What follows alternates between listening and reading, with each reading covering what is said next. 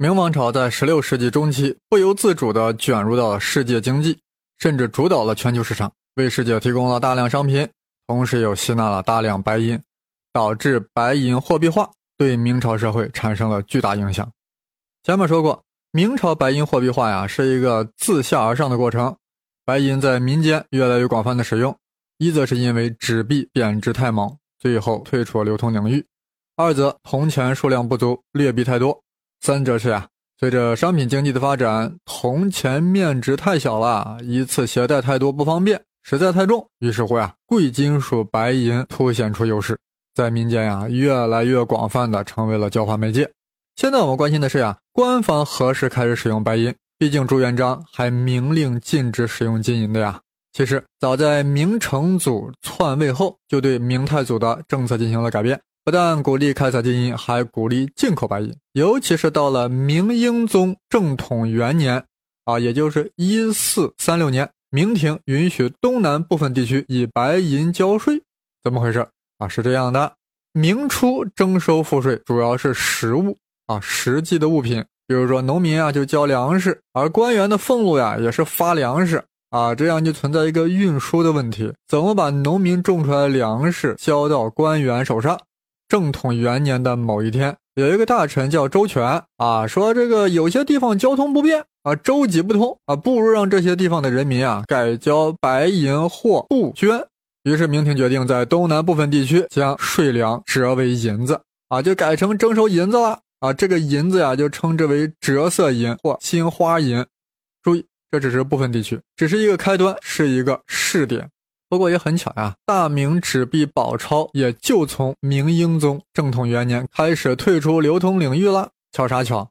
纸币已经贬值千倍，不引入白银作为通货已经不行了。为什么在东南地区设点？还不是因为东南沿海地区的白银比较多嘛，离海外近嘛。大家对明英宗呀不应该很陌生啊，就是那个后来瓦剌南侵，自己亲征，败于土木堡，被俘的那位明朝皇帝。所以大家必须要注意啊！明英宗只是在部分地区以白银来征税了，并没有说呀民间可以合法的用白银做交易了。毕竟明太祖禁用金银的法律还在，虽然也不起啥作用了。反正是呀，自明英宗开始，白银在政府的收入和支出的比例逐渐增加了。呃，又过了一百三十余年，到了一五六七年，也就是隆庆元年，隆庆皇帝终于宣布，买卖货物可以银钱兼使。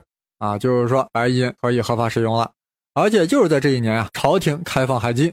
呃，各位还记得中国商人走私那个集散地啊，就是那个漳州月港啊。现在明廷呀，在这里设立海关，收取关税，大家可以光明正大的将货物运到马尼拉交换白银了，走私贸易变成了合法贸易。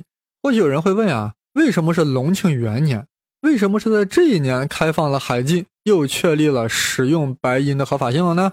先说内因，隆庆之前是嘉靖啊，明世宗嘉靖皇帝在嘉靖时期啊，明廷各项支出已经严重依赖白银了，用于边境防务的费用，用于重建被焚毁的宫殿的费用，每年都要支出五百万两左右的白银，而财政收入的白银啊，才有二百多万两，这么大的亏空怎么办？只好让更多的地区把更多的粮食折成白银来交税，但问题是民间哪来这么多白银啊？仅仅靠走私贸易是远远不够的。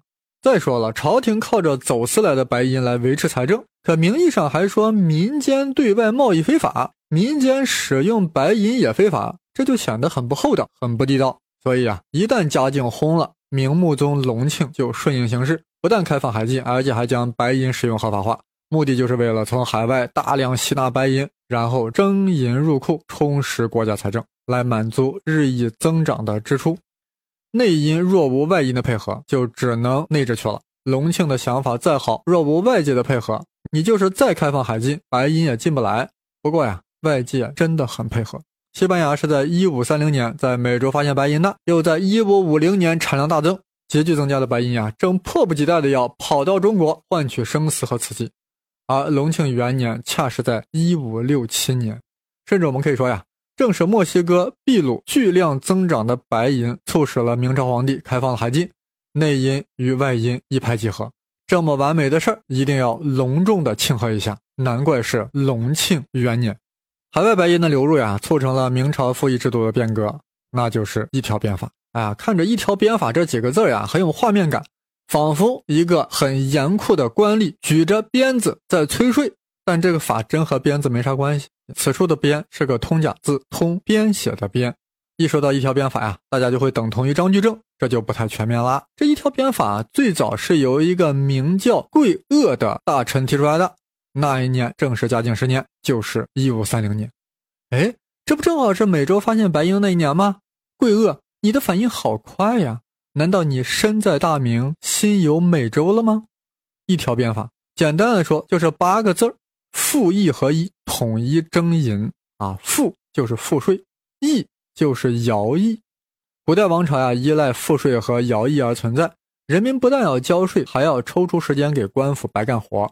明初的赋税啊，沿袭了唐宋以来的两税法，按田亩征税啊，你有多少田地就征收你多少赋税，啊，夏税征麦子，秋粮征大米，然后还要征发徭役。这一条办法呀，就是把麦子什么大米啊都折成银子交上来，你别再把麦子跟大米给我单过来了，直接交银子，也不用服徭役了，也折成银子，怎么折？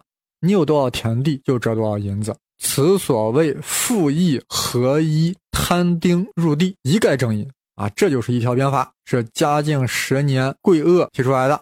于是嘉靖皇帝就开始试点了，逐步推广。到了隆庆皇帝时呀，已经初见成效。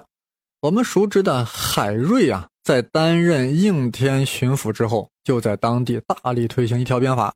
那说了半天，一条鞭法和张居正有啥子关系啊？大家都应该明白这样一个道理。社会上任何一个变革，尤其是经济变革，都会遇到巨大阻力，非强制推进而不能实现。因为既得利益者呀，不会轻易妥协。虽然一条鞭法在嘉靖、隆庆时期已经在部分地区实行，但要推广到全国还是非常困难的。刚才我们说了一条鞭法就是一律征银，而征收多少银子是根据你有多少田亩。富家大户为了少交税，都在隐匿田产，所以要真正推行一条鞭法，必须要清账全国土地，把地主隐瞒土地啊，全都要给我清查出来。这可是得罪人的事儿，而且得罪的还是地方豪强。若非勇毅果决之强势人物，断不能行清丈土地之壮举。若不清丈土地，一条鞭法就成了空中楼阁，只能抽到普通农民人身上。这时张居正横空出世了。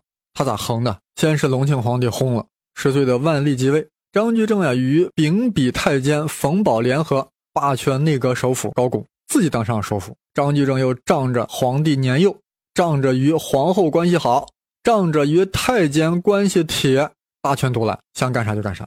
在万历六年下令清账全国土地，三年乃成呀。于是乎，张居正在万历九年。也就是一五八一年，将一条鞭法强制的推行到了全国，从此明廷收进白银，再用白银发放俸禄、发放军饷、采购粮食、雇人干活，白银货币全面渗透到了明朝的财政体系之中啊！凭此，张居正名垂青史。但大家试想一下，若没有一五四三年王直引荐葡萄牙人去日本，从而将大量日本白银运到中国。若无1550年拱旗化精炼法，令美洲白银产量骤然增长，西班牙大帆船一艘一艘运来白银，你张居正张首府凭什么在贫银的大明国土上推行一条鞭法呢？还什么一切征银？你征个 nothing！所以说，时势造英雄，白银造出了个张居正。明朝兴衰这场大戏。表面上看是张居正、魏忠贤、崇祯帝、皇太极、李自成等一帮子人在领衔主演，但实际上是由哥伦布、达伽马、麦哲伦所开戏，世界贸易所导演，小兵器为背景，真正的主角是东南沿海和新西班牙，还有三大配角日本、葡萄牙、荷兰，他们的熙熙攘攘，他们的潮起潮落，结银一种贵金属，白银。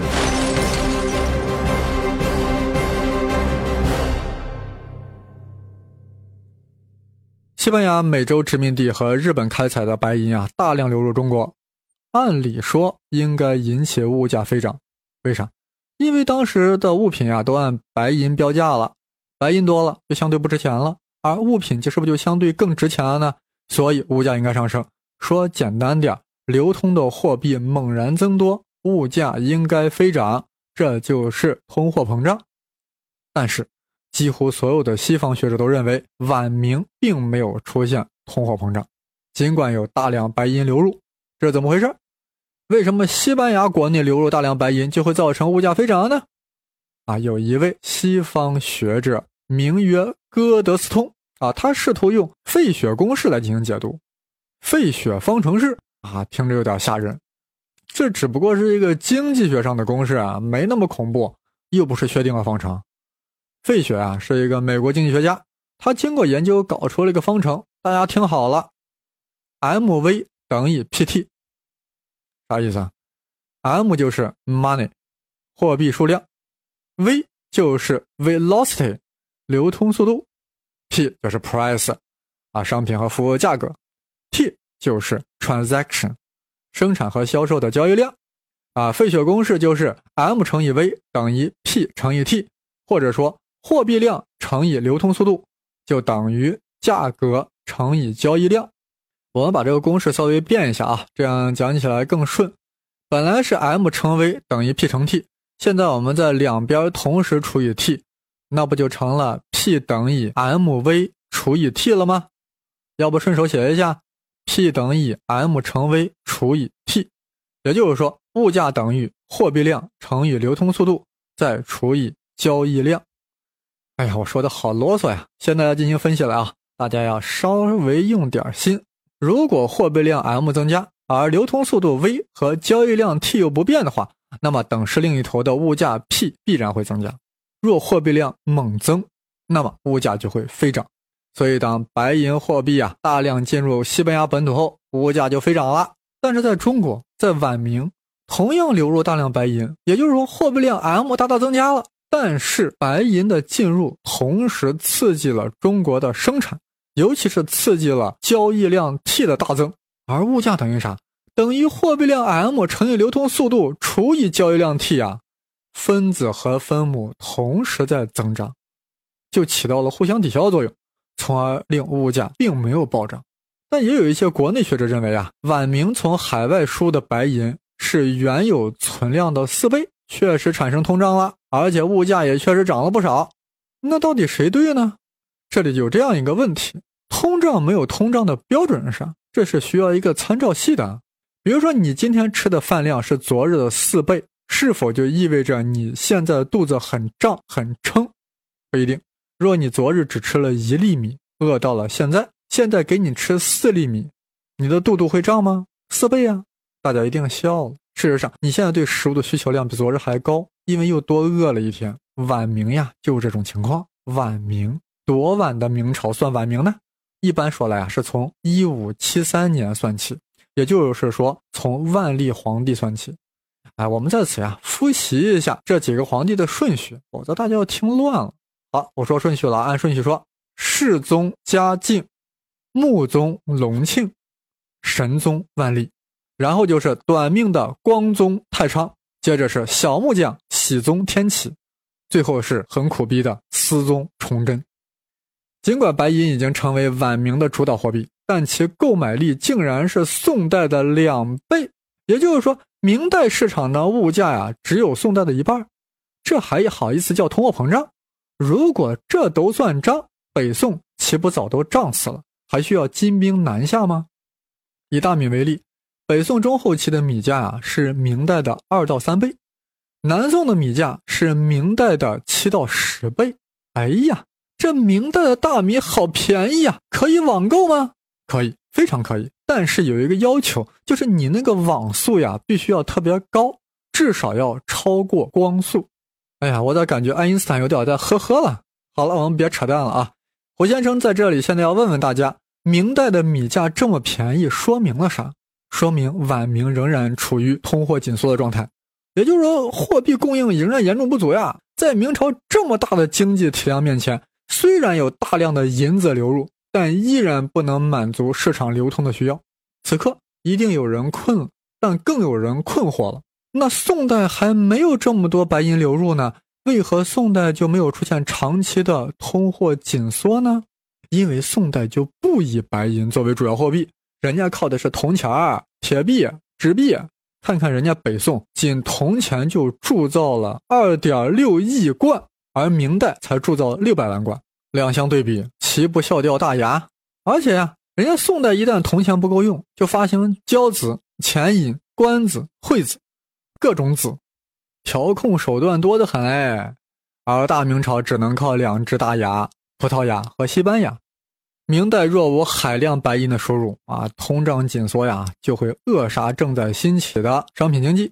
而白银的大量流入，的确令万历朝开始呀，全国出现了经济繁荣的景象。尽管如此，明代的物价和工资水平仍比宋代低得多，说明明代市场需要更多的白银作为通货，才能满足流通的需要。与此同时呀，明朝政府的开支也在迅速增长。张居正死后，万历皇帝发现啊，这位曾经的老师，曾经严厉教育他要生活节俭的老师，原来生活是如此的奢侈，如此的淫乱。万历一下子发飙了，开始疯狂消费，各种购物，极大的刺激了明代奢侈品市场的发展，同时消耗了国库大量白银，开支增加更多的是军事方面。大家或许都听说过什么万历三大征，打仗很消耗银子的。再加上辽东努尔哈赤的崛起，又要加固长城，还要维修大运河，重建焚毁的宫殿。也就是说，尽管隆庆开海之后没几年，大量白银流入中国，国库的白银收入开始猛增，但这依然不能满足中国市场的需要，更不能满足政府财政支出的需求和增长。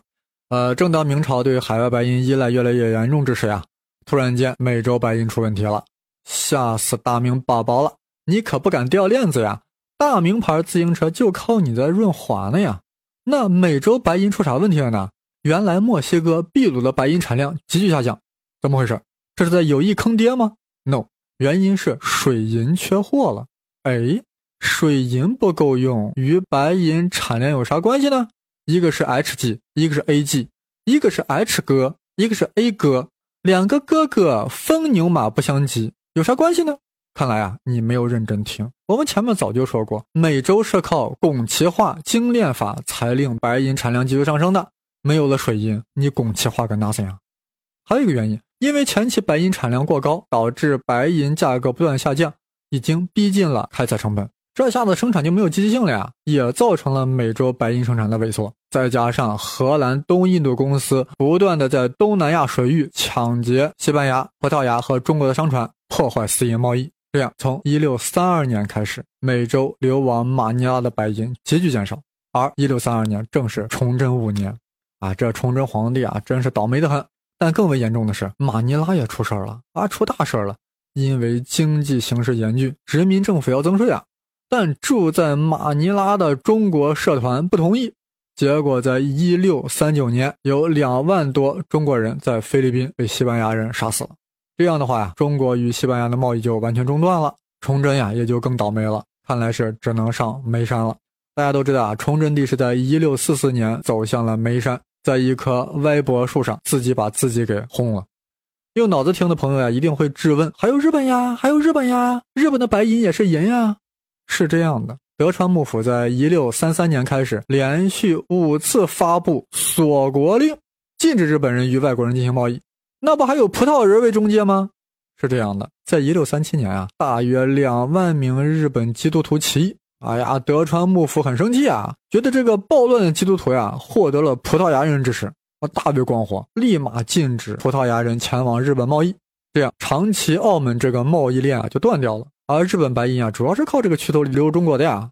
当然，有一个大海盗，名曰郑芝龙。他替葡萄牙人出面，派船啊，将澳门的货物拉到日本，而且还只收运费啊，最后挣的钱利润啊都归葡萄牙人，还有荷兰人后来跟进啊，参与这个呃中日之间私营贸易。